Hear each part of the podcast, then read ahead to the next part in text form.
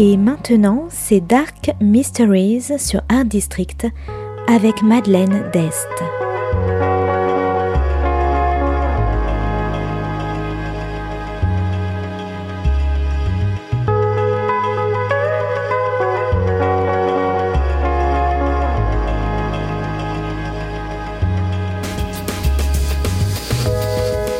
Welcome to Dark Mysteries, a book review show devoted to crime, mysteries, thrillers, and the dark side of human nature. I'm Madeleine d'Este. Join me as I talk about great books in the crime and mystery genre. Today's book is What You Wish For by Mark Edwards, published by Thomas and Mercer in 2014. Today's book is all about love, missing girlfriends, and UFOs. Richard is a photographer for the local paper in Hastings, and he's sent on an assignment to take pictures of a group of people who claim to have seen a UFO. He meets the UFO watchers on a hill three men and one very attractive but standoffish young woman, Marie. Intrigued by the woman, Richard agrees to join the group that night on the hill in their attempts to see the UFO again.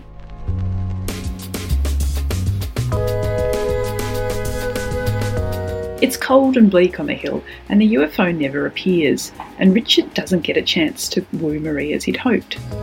But a week later, he sees her in a nightclub, and she asks him to walk her home, and their romance begins.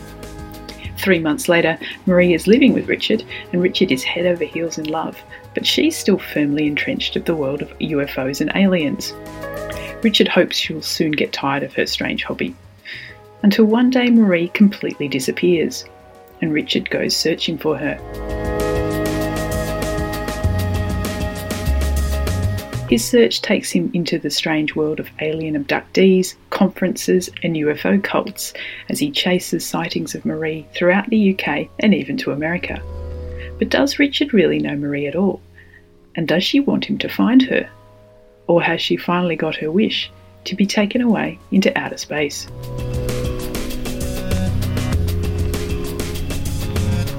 What You Wish For is a mystery about obsession. Richard is obsessed with finding Marie, and Marie and her friends are obsessed with the idea that we're being visited by alien spaceships.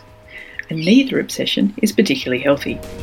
It's about the things we cling to in order to make sense of the world and our places in the universe. It's about true believers and the grifters who try to profit from their beliefs, including some rather disturbing connections between aliens and pornography. It's also about how people with dark and traumatic pasts look for hope where they can, in love or in the skies above.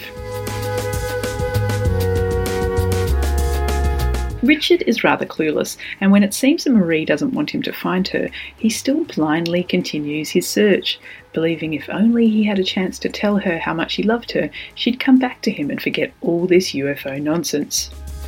Marie herself is an elusive character, loving and lovable, but with an equally determined mind. And at 23 years old, of course, relationships don't last forever.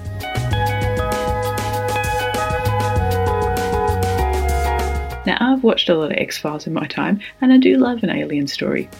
So I found What You Wish For great fun, as well as an enthralling thriller as lovesick Richard races to find Marie while facing up against some very shifty characters with greed and murder on their minds.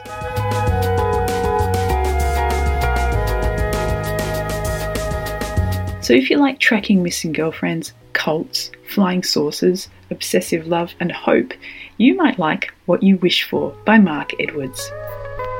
Thanks for listening to Dark Mysteries. If you have any feedback or want to say hello, you can contact me at Art District Radio by email at mde at artdistrict-radio.com. Or if you'd like to listen to past reviews, please go to artdistrictradio.com forward slash podcasts. And until next time, happy reading.